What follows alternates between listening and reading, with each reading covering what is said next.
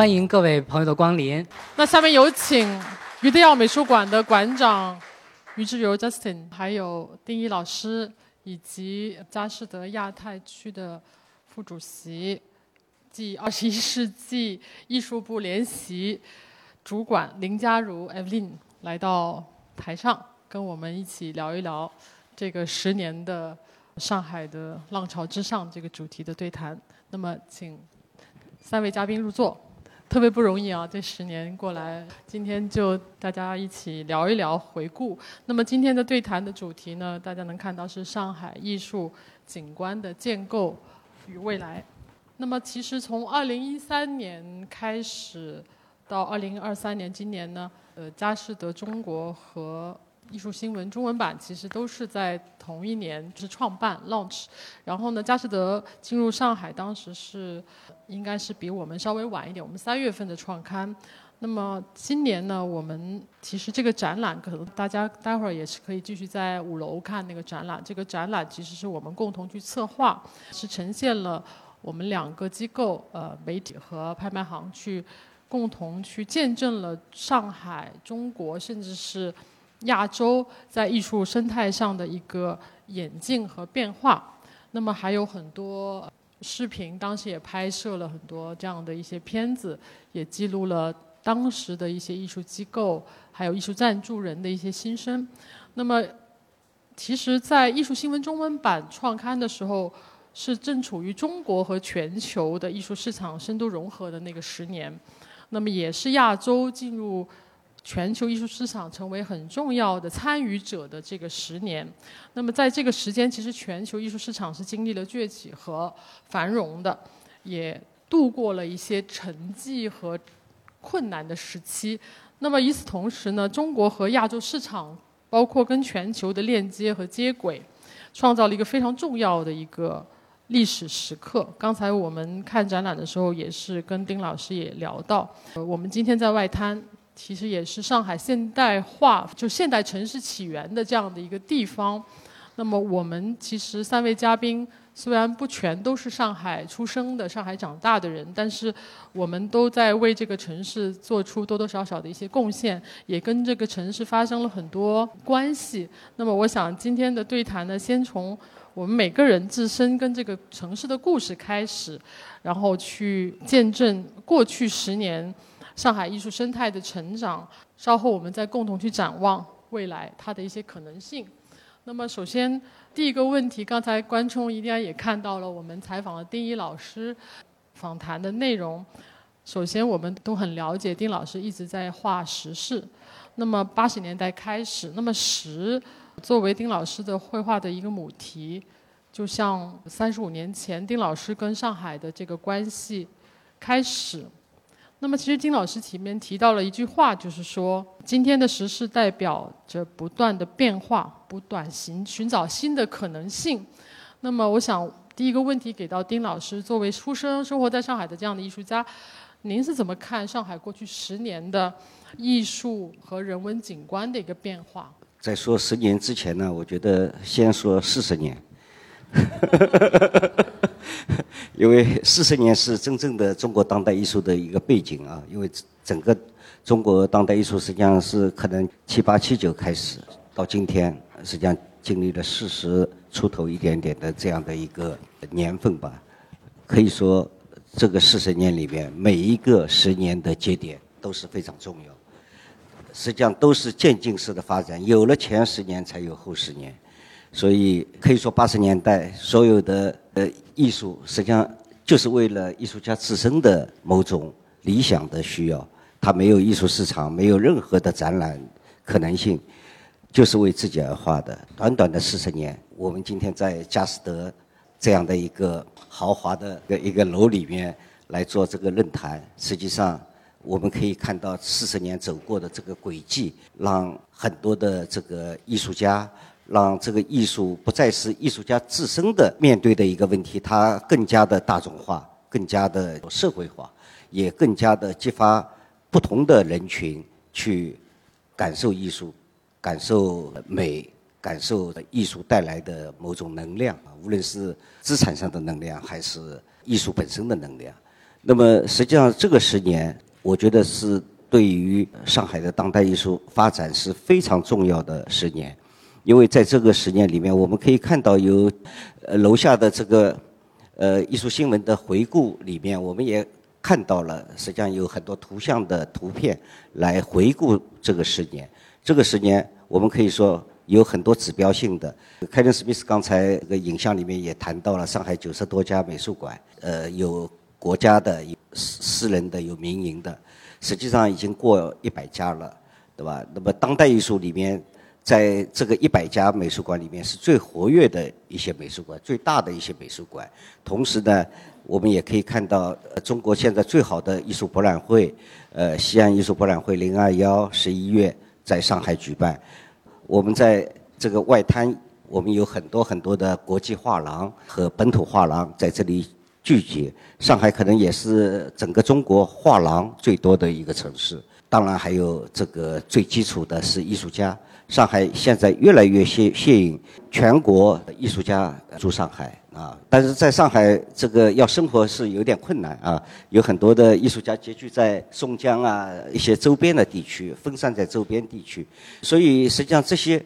都为上海带来了十年的所谓的艺术的发展和引人瞩目的地方。因为十年前我们经常说周末我们去北京，对吧？因为北京的文化活动是最多的当时，那么。今天，今天，今天是星期四，我已经收到了星期六很多的展览邀请，就是 就每个周末都都有不同的画廊、不同的机构在有展览的开幕，就是让这个整个的艺术的生态，我觉得是越来越良性。当然，同同同时，这个十年，比如说艺术家和国际的交流也越来越频繁。我们很多的中国的艺术家第一次。和西方的很多的画廊进行了合作，有了某种代理关系。那么这个也是在八十年代、九十年代是不可想象的，就是说一个中国的艺术家有西方的一线、二线的画廊能够代理你的这个作品，啊，然后推向国际，啊，然后我觉得这这一些实际上都是都是实际上是四十年里面渐进式发展的一些步骤。最近的十年是实际上已经结出某种成果，所以此时此刻我也非常期待，就是说未来的十年呃能够更好。谢谢丁老师，我想丁老师也是作为艺术家来说，对于艺术生态是非常非常了解的，而且丁丁老师也是对于整个艺术的生态的推动。给到了很多很多的支持，包括西岸的西岸美术馆呐，这个西岸徐汇滨江这些很多的艺术的项目，他都给予了很好的一个意见。所以特别感谢丁老师为上海的艺术做了这么多的工作，除了创作。那么下一个问题问到林佳如，就是佳士得自从二零一三年进入了上海。并举办了首场拍卖以来，这十年，呃，当代艺术的发展，特别是体现在内内地的拍卖市场，呃，您有什么样的一些观察呢？刚丁老师说参与当代艺术四十年嘛，那我从业呢，大概也多于二十年的时间。当然，这二十年的变化，其实。虽然我们今天谈的是十年，其实是从无到有，就是基本上来讲，就是一路走来。其实当然从刚刚开始的异军突起啊，大家一窝蜂非常关注当代，到现在的沉淀，然后慢慢的走向稳健。其实这十年的变化是非常大的。那举个例子来讲好了，因为其实佳士得呢，其实是在二零一三年的九月份，就你刚刚提到，来到上海，也是首家国际拍卖公司能够取得拍卖执照，在上海拍卖。那这这意味了什么？其实。在二零一三年这一年，我必须要谈一下，就二二零一三年的整个艺术市场的一个概况，就是因为其实所有的事情发生都有原因的。为什么大家就纷纷刚刚提到，就是说很多的私人美术馆也都在二零一三年成立，比如说今年龙美术馆也在庆祝十周年。然后接下来明年余德耀美术馆也会就是庆祝十周年的创立。那刚刚你也提到艺术新闻，所以其实这十年的发展其实代表整个艺术市场，二零一三年开始走上一个非常蓬勃发展的一个迹象。就不管是在我们的画廊画廊业，甚至出版。然后甚至美术馆，其实很多的配套，其实我们也纷纷看到很多的可能性。然后再加上巴塞尔，香港巴塞尔，二零一三年来到香港，其实也因为这样的关系，无形当中其实让市场增加了很多的活力。比如说，像收藏家来讲，他其因为巴塞尔的关系，打开了一个国际局面，更多的西方艺术家介绍来亚洲市场。整个亚洲市场从最早其实收水墨开始。然后甚至到写实油画，然后慢慢开始，两千零四年有所谓的中国当代拍，那大家会知道，比如说呃重要的艺术家像丁仪老师、江小刚啊这些艺术家就开始受到关注，所以其实这十年的发展你可以看得到里面，可以所以其实这十年里面其实艺术市场的发展是非常蓬勃的，然后也是非常多元化的，然后甚至是跟国际接轨的。所以这是我觉得是这十年里面最大的一个区。谢谢嘉如。那么我下来问题要问到于志宇。记得二零一四年的时候，余德耀美术馆就在西岸落成了。那么余德耀美术馆其实也是见证了过去这十年的整个上海的艺术机构的发展和演变。那么在余德耀先生生前的时候，其实 Justin 余志柔已经一直在参与了美术馆的运营。希望您回忆一下这十年美术馆的几个重要的一个时间的节点。嗯，其实我二零一五年年底的时候才参与到余德耀美术馆，但是其实在二零一四年五月十七号第一年开馆的时候，我有幸能够来参加他们的开幕展。嗯，其实那时候是让我真的意识到，以及非常震撼到，其实中国当代艺术以及艺术家有这么棒的作品，这如此。庞大的作品，然后是我们一直以来都还不清楚跟不知道的，所以其实那可能是我一个，也是一个转折点，就是为什么二零一五年会决定参与到余德耀美术馆来。那在我参与的这十年里面，呃不到十年，其实八年左右，也回顾一下，就是余德耀美术馆它在这十年在上海里面的一个转折点，也是我们一起和上海这个市区一起共同成长的一些呃展览内容等等。所以，其实，在二零一五年的时候，我们第一次举办了雨屋这个展览。其实，我们认为雨屋是一个让整个上海，或甚至整个中国轰动到，其实是有，就是让大家关注到当代艺术。让更多的观众了解到，哎，其实当代艺术其实也有很有趣的。然后，所以雨屋这个项目对我们来讲是非常非常重要的。然后也是让大家关注到、知晓到，哎，其实在上海有一个余德耀美术馆，在上海有一个艺术的区域叫西岸。呃，之后再隔一年呢，在二零一六年的时候，我们举办了首次的，也是全世界最大规模的贾科梅蒂的回顾展。因为于先生一直希望能够让世界的目光移向上海。贾科梅蒂回顾展的展览也是认我们认为真的是把世界的目光移向上海，让更多的国际机构、更多的国际画廊、更多的国际人士知道上海这块宝地，然后也让大家都知道上海其实在这几年间是有很多的机构是已经开始在成长，然后已经开始在做非常好的展览，所以这一块的话也是我们一个非常大的转折点。再来之后，我们跟着上海这块城市一起成长，然后更多的机构出现，然后也更多的人喜欢上当代艺术并了解当代艺术。在一九年的时候，我们有和拉玛和卡塔尔达成一个三方合作的一个战略合作。那这个合作其实也让我们在自身的去探讨，哎，其实机构和机构之间的合作以及交流是能够达到什么样的一个方向跟方式。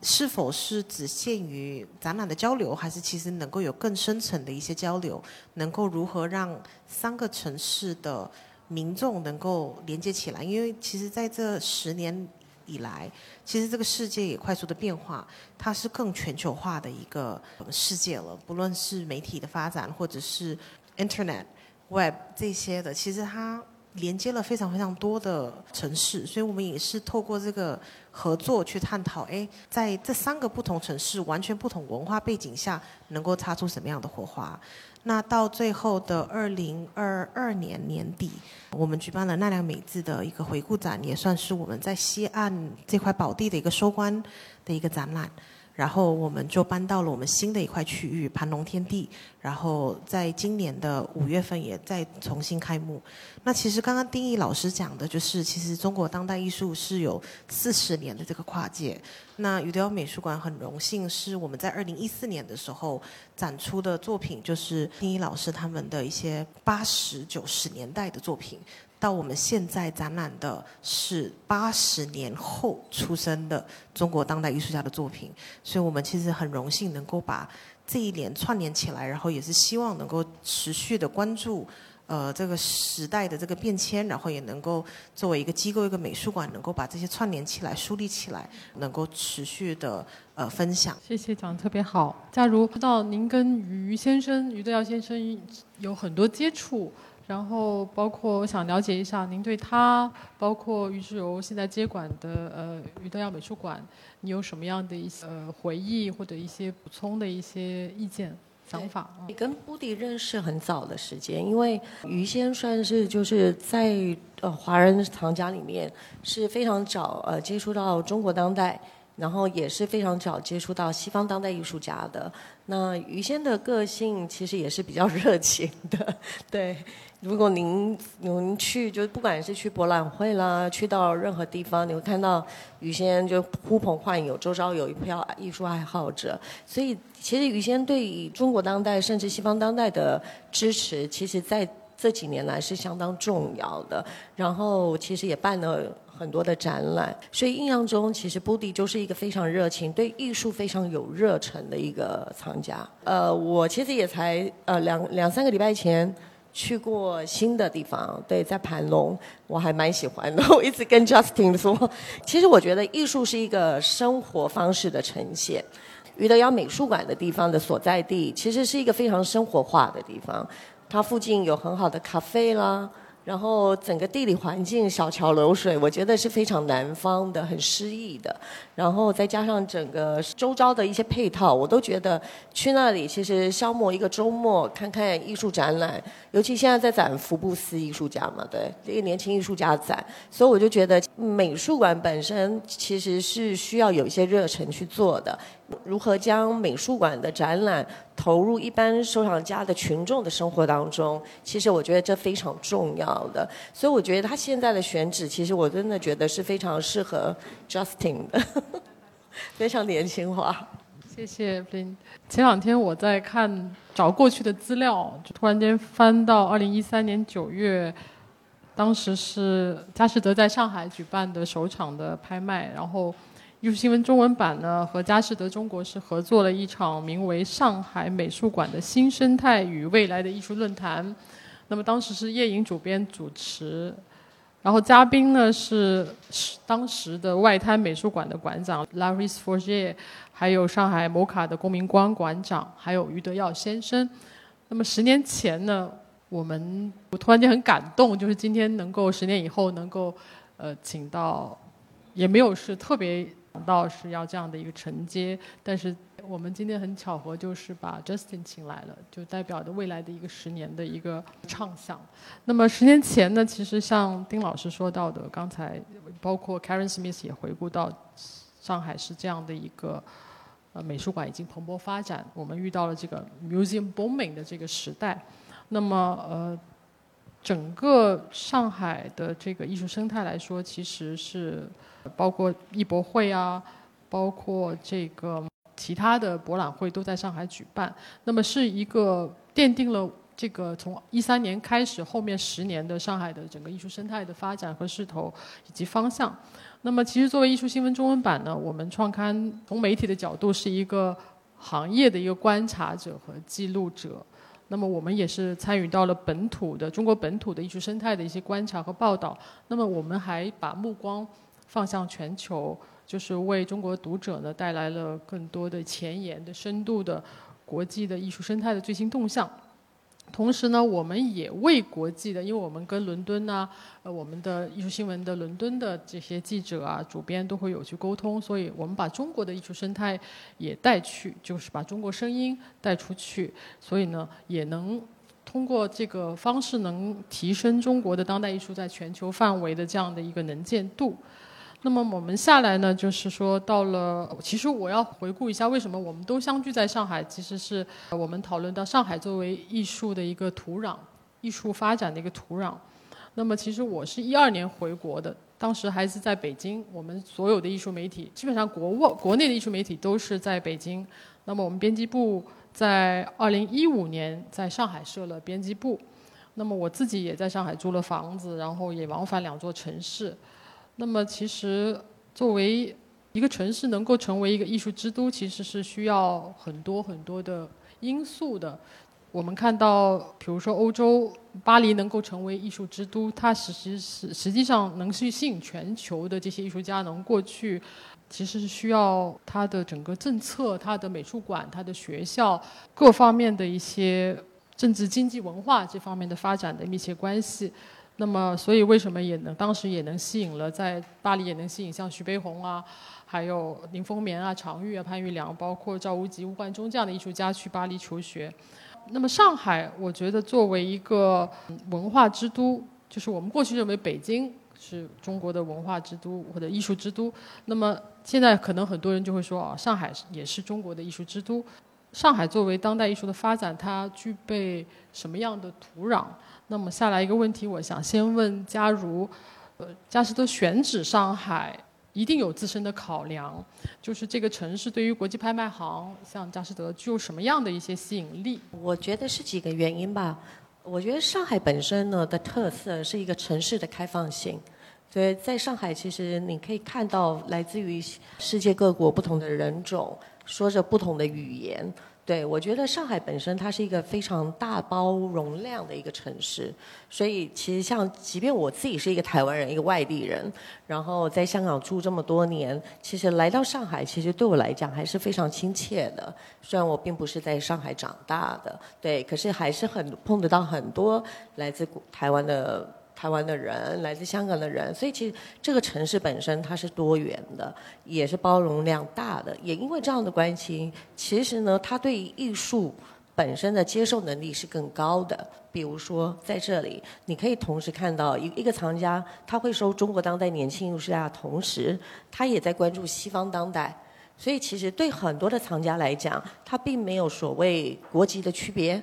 它其实主要还是说在在艺术家创作的概念本身，它整个画面形式，所以我觉得这个是一个非常多元化的一个城市，这是第二个。然后其实佳士得为什么选择在上海，其实也是因为刚刚我就提到了这几个部分。当然呢，不可否认，就国内的很多的私人美术馆。也是纷纷在这里成立，画廊也都有据点在这。其实它造就了一个非常浓厚的艺术氛围，这个其实对于拍卖公司来讲是非常重要的。那也因为这样的关系，所以其实，在我们的佳士得空间里面，我们也会不定期的做了很多不同的商业、非商业，甚至教育性的展览。对，主要是因为城市的一个特征。谢谢。那么丁老师呢？您觉得上海的这个土壤，因为您的工作室最早在莫干山，然后也搬迁了很多次，后来又落落到了西岸，这也见证了上海的整个城市化的发展哈。然后还有艺术的发展。那么您也来聊一聊上海是有什么样的一个独有的一些因素？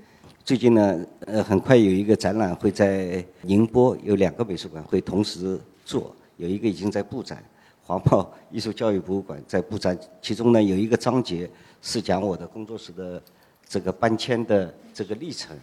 这个最早工作室是八三年，那个时候是在复旦大学对面正书路上，这个城乡结合部农民的房子，现在早就没了，对吧？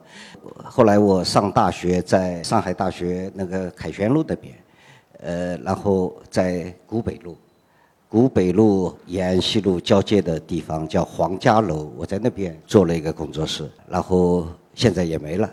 然后呢，又在这个附近，呃，延安西路这个现在现在已经变成一块绿地了，原来叫许家宅，也没了，对吧？就就是这个很多的这个建筑本身，随着这个四十年的变化，都已经消失了。这个原来的这个氛围啊，原来的这个城乡结合部这种概念也越来越没有了。那么实际上一直在搬迁，那可能已经搬过七个地点，就是四十年里面啊。因为这样的搬迁也很可惜，有很多的作品损失了。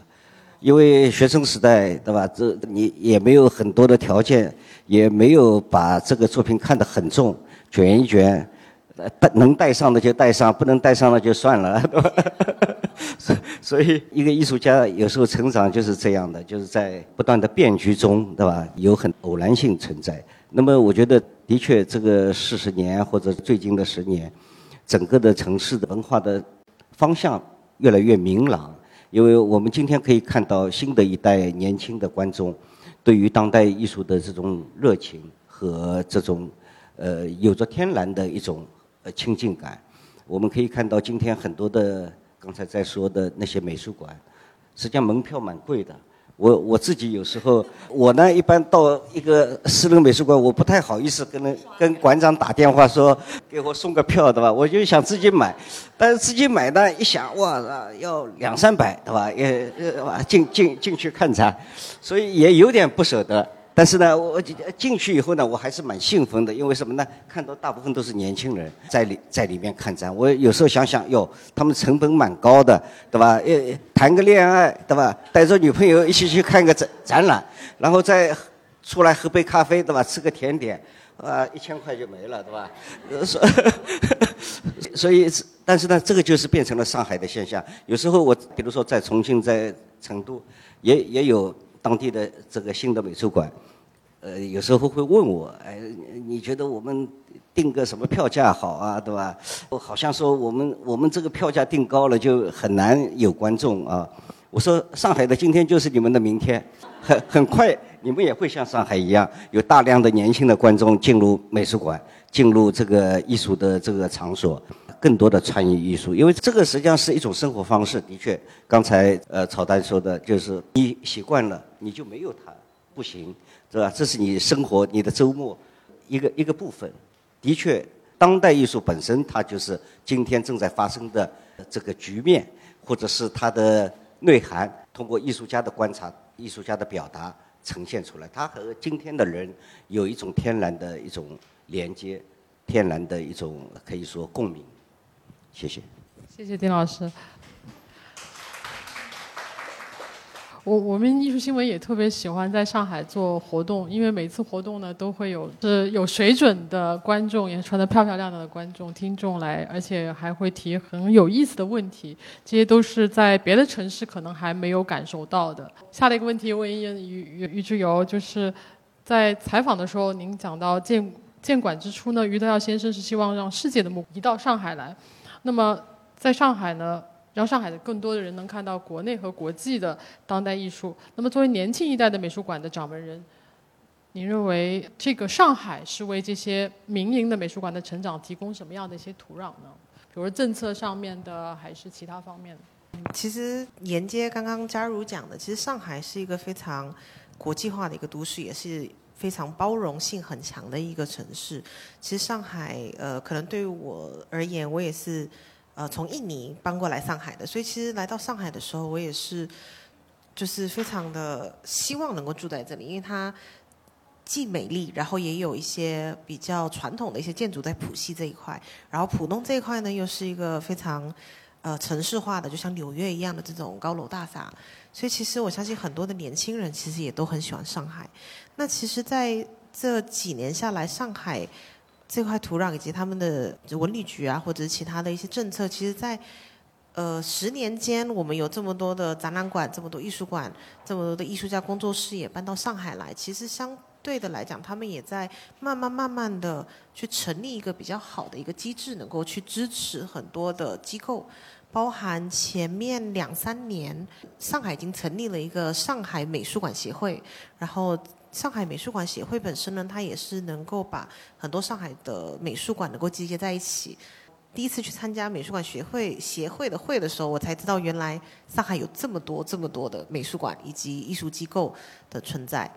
所以这一块的话，也是我们觉得是上海这个包容性非常强的一个城市，然后又包含它的政府的推力，然后能够让我们机构与机构之间产生了一定的一个连接性，然后。根据每一年之后，他们也会希望能够联动很多的机构一起去为这个社区、为上海这个大社区做一些公共教育活动啊，或一些展览的联动等等。那其实对我们来讲，我们很庆幸能够在上海这里，因为上海有很多的国际友人，他们第一印象可能中国就是北京、上海，然后现在也是深圳，这三大城市已经是很多的国际友人他们最知晓的几个城市，所以。我们觉得上海这个包容性本身是会持续的延续的。那上海它本身也是给到了很多年轻人，给到了很多像我们这一辈的很多的机会可以去发展，也很多的机会可以成为一个亮相。所以这可能是我对上海的一个感觉吧。我毕竟住了八年，非常非常喜欢这个城市。谢谢。那么，假如根据您的观察，比如说你也接触到很多上海的藏家。您觉得近几年拍卖或者购藏方面的上海的藏家表现怎么样？包括这一次上海十周年拍卖嘛？然后二十二十一期板块的整个策略还有布局有什么新的一些变化呢？我先一个一个回答。其实这几年来，对于拍卖来讲，拍卖市场其实亚洲藏家在国际市场的表现是非常亮眼的。我记得二零二零年在佳士得来说的话，呃，亚洲藏家占了全球百分之三十四。这个比例其实是非常高的。那当然呢，亚洲所谓的亚洲厂家，主要也还是以中国厂家为主。所以其实这个数字呢，其实是不容忽视的。其实，在二零二零年的时候，我们曾经一度超越美洲。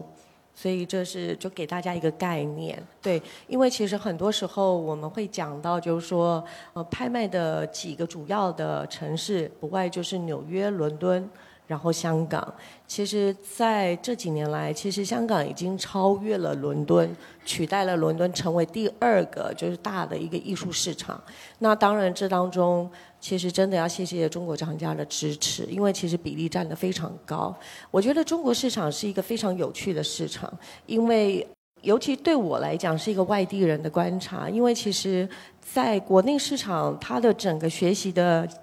阶段性是一个非常。短的一个压缩的一个学习的一个过程，就从刚刚丁一老师说的，其实最早中国当代艺术家是没有商业市场的概念，到这现在就是您可以看得到是一个蓬勃发展、多元化的一个市市场，甚至跟国际接轨。其实这个其实发展也不过这短短二十年的时间。对，我相信在国外的话，其实不管在纽约跟伦敦，都没有这么的压缩学习成长的一个过程。所以说，其实我们应该感到非常骄傲，因为这个过程它虽然很短。可是呢，它也代表了，就是说我看到很多藏家从最早的时候，呃，购买一张作品是从水墨开始，可能会说刚刚讲了，比如说他买吴冠中，他是买吴冠中的水墨，然后进而开始买吴冠中油画、近现代的作品，慢慢看到像赵无极啦，然后慢慢走向当代。那现在其实你会发现，就也因为这样的关系，其实还有一个非常明显的特色，就是藏家也在年轻化当中。所以其实对嘉士来来说，千禧年藏家是非常重要的一块市场。对，所以你也看到，也因为千禧年藏家的崛起，它影响到我们整个收件的过程的一个方向。对，比如说很多的时候，我们会挑选一些比较年轻的艺术家在我们的拍卖里面。可是我想，对于嘉士得来讲，有一个非常非常重要的一个特色，就是亚洲特色。因为其实，在纽约跟伦敦的拍卖，他们不会强调他们只拍美国艺术家或只拍英国艺术家。可是，在我们香港的拍卖里这个范畴里面，我会蛮坚持这个亚洲特色一定要坚持住，尤其是家的呃中国当代艺术家的支持，这个比例上我们都会有一定的比例。然后，我觉得亚洲艺术家的特色。能够在这个香港的拍卖的平台里面展现也是非常重要的，所以在我们策略性上来讲，我们会非常重视这一点。因为其实现在很多中国的厂家，就我刚刚已经讲很多遍了，他其实都是跨界的，因为他收藏作品的同时，他不会管这是中国艺术家。或者是说哦，在香港艺术家，在日本艺术家，基本上是没有国籍区分的。那我觉得香港平台是一个非常重要的平台，对亚洲的艺术家，甚至中国艺术家来讲，所以这是我们策略上的一个很重要的坚持。非常感谢。在回顾过去十年艺术新闻中文版的媒体报道，我们也可以看到这个部分的中国国内的自身发展，还有国际艺术生态的整个过程。包括我们也看到，二零一三年以后呢，呃，国际博览会啊、画廊啊，也都把他们的版图拓展到亚洲，还有巴塞尔，包括巴塞尔进军香港。那么在中国也是每年马上就要到十一月的艺术季，就是有两大这个艺博会，也是能看到。整个市场的活力，那么我们也能看到，中国藏家现在也是活跃在全球的国际艺术市场，包括呃这个我们能看到，比如说梵高呀、毕加索呀、莫迪里亚尼这样的一些重要的西方大师、现代派的大师，他们的作品也是被这个中国的呃藏家收入囊中。那么随着这个市场的发展呢，我们也观察到了有一批年轻的收藏家的崛起。在呃，有一个著名的文化经济学家 Claire McAndrew，他在二零一九年的全球艺术市场报告中，就是强调了千禧一代的藏家的整个市场活力。基本上在这在这个地区有年消费百万美元甚至以上的藏家占比是。高达百分之四十五是非常高的。那么我还有一问题，继续再问佳如，就是佳士得在一方面，它很持续在呈现中西方的现代艺术大师的这样的一些作品；另外呢，就是刚才您也讲到对于新生代艺术家的艺术力量的这样的关注。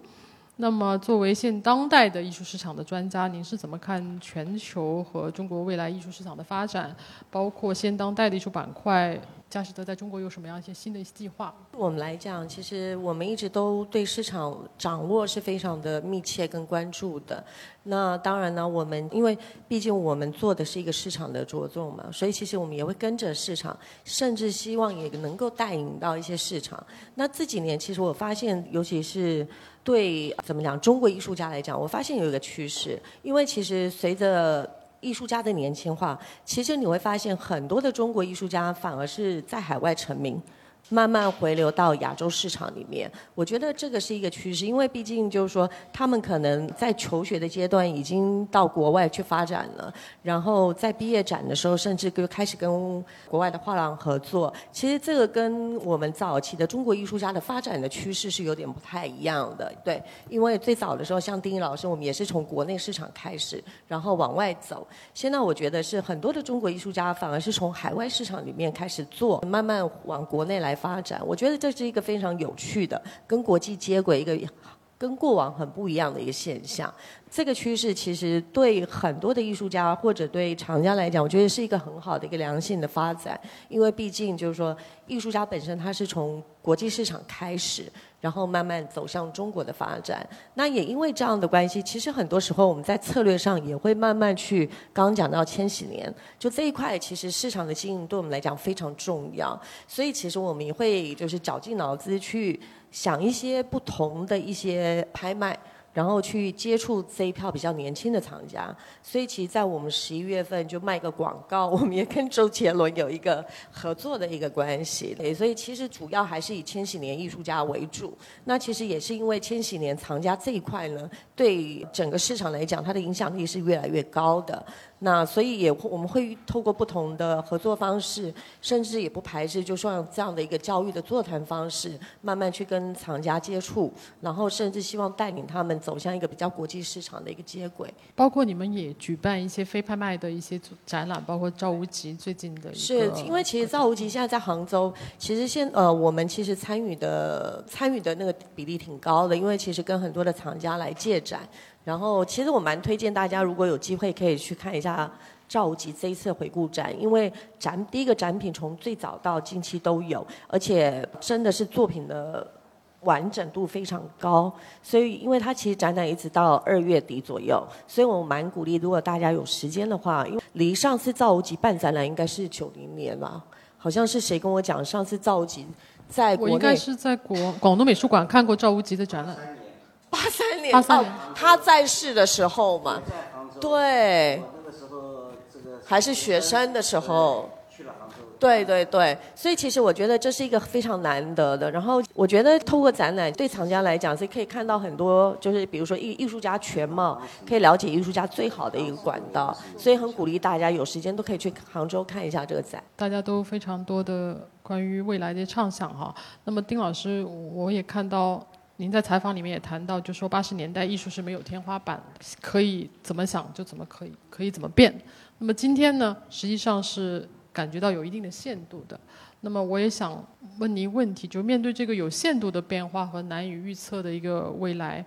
您是是否能看到一些可能性？实际上，经过最近十年的这个中国当代艺术的这种发展啊，本土这种实力的增强，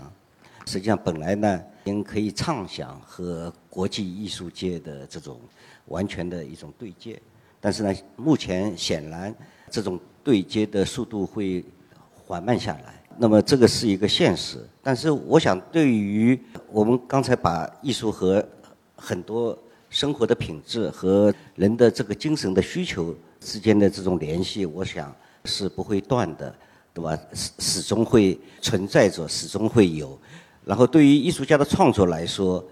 实际上也是不会断的，因为一个艺术家不是仅仅是为今天工作，一个艺术家是为你的未来，为你能够人生划上句号。这一刻工作的，所以，呃，不是一个问题，就是说，任何的这个时时段在其中的起伏都不会影响整个的这个艺术的对于人的这种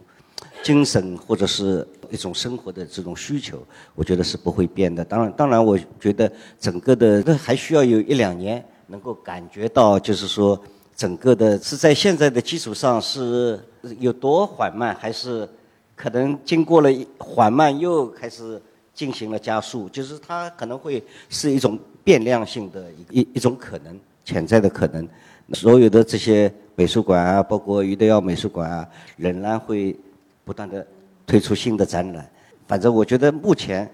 整个的这个艺术市场啊，艺术的艺术的这个活动仍然没有任何的消消停或者是减。减速的这种现象，然后我也实际上刚才说到这个千禧一代藏家的涌现，实际上你知道，对于一个六二年出生的艺术家，最兴奋的是什么？最兴奋的是千禧一代能够喜欢你的作品，说明你的作品还和这个时代有关系。因为对于一个艺术家来说，实际上你会深深的感觉，你所创造的图像是有时段的。是有某种历史的时段的被被限定的。如果一个艺术家你能够不断的突破你的这个时段，因为很多的艺术家，因为中国当代艺术很多从八十年代开始，很多艺术家就陷入在八十年代，就很难就是说他不断的更新和这个时代产生更多的交接。所以当你的作品跟时代有交集，能够受到千禧一代更年轻的观众的喜欢，实际上对于一个艺术家来说是。最好的对你的有老师，你有千禧长家？我知道，我知道。那么下来再问呃，Justin 一个问题，就是从西岸搬到了青浦新址，那么遇到美术馆其实重新起航，那么您是如何看未来的这十年艺术机构的在上海的发展？然后包括你们馆有什么样的新计划？呃，我们馆的话，其实也可以，就是刚刚丁毅老师讲的，可以接轨一下。就是我们馆是希望能够，呃，把艺术融入到生活里面。因为其实于先生他办美术馆之初，他的理念就有两个，一个是希望能够啊，他有一句呃，我们自己内部讲是一句名言，他是这样说的，就是一代十年树木，百年树人，多少年树艺术人生。以及要如何将艺术融入到生活里面，其实这是他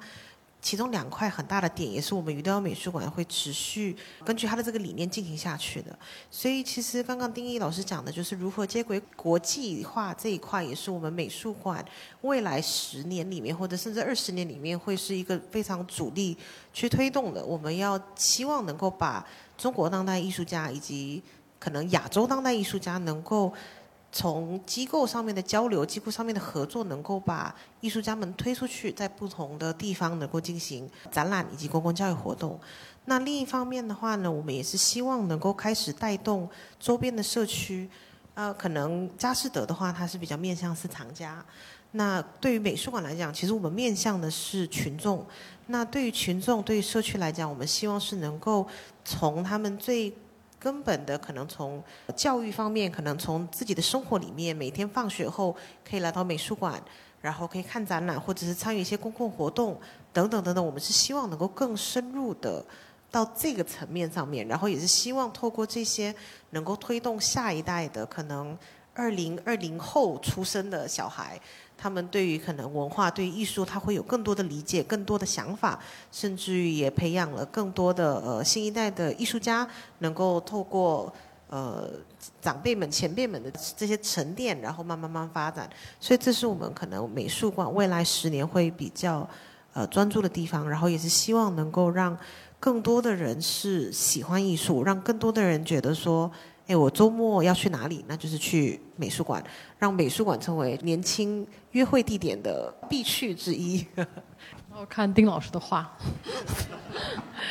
我觉得一座城市其实艺术景观的这个建构，其实需要特别特别多人的共同的参与。首先，我觉得最重要就是艺术家，因为呢。呃，没有没有他们创作就谈不上艺术。那么怎么？我其实总是在想，怎么能够给到艺术家更好的一个创作的环境和展览的机会？那么就是要无论是政府的政策上的一些支持啊，还有呃，包括我们艺术家的工作室能不能更稳定，或者租金更，包括呃，就是在呃艺术教育方面，比如说我们上上大有上大有几个艺术学校，呃，那么如何去培养更多的艺术的从业者？就是他不仅仅是艺术，比如说。专家像拍卖行的专家，那么还有一些，比如说从事艺术品修复的这样的一些人，美术馆公共教育的一些人才，其实都蛮缺失的。那么我觉得这是要形成一个这样的一个良性的一个生态环境，包括有好的艺术市场，还有高水准的艺术艺博会，以及不断刚才说不断成长的这种艺术爱好者吧，还有培养未来进阶就是进一步的一些厂家。就是说，我觉得这个其实新的这个十年要到来了，我们进入了新的十年。其实我们今天跟三位嘉宾一起，其实是重新去梳理过去十年的一些重要的时刻、一些标志的时间。那么我们也能看到，就是中国这个土地或者上海这片土地的它的一个创造力和活力。我相信也是能够在面对不同的时期，能够面对不同的挑战去调整。那么艺术其实是永远有它的。就是一种韧性，呃，或者生命力的，所以我们也是对未来，就是说能够继续未来的十年有有一定的信心和期待。我们呃非常感谢三位嘉宾跟我们的分享。那么，那么在这里感谢三位在座的嘉宾跟我们这么精彩的分享。今天的这个对谈呢，就到现在为结束。然后下来，请大家呢继续去看。佳士得的预展，还有我们楼上的这个回顾，就是一个浪淘之上的回顾展。谢谢大家，谢谢，谢谢。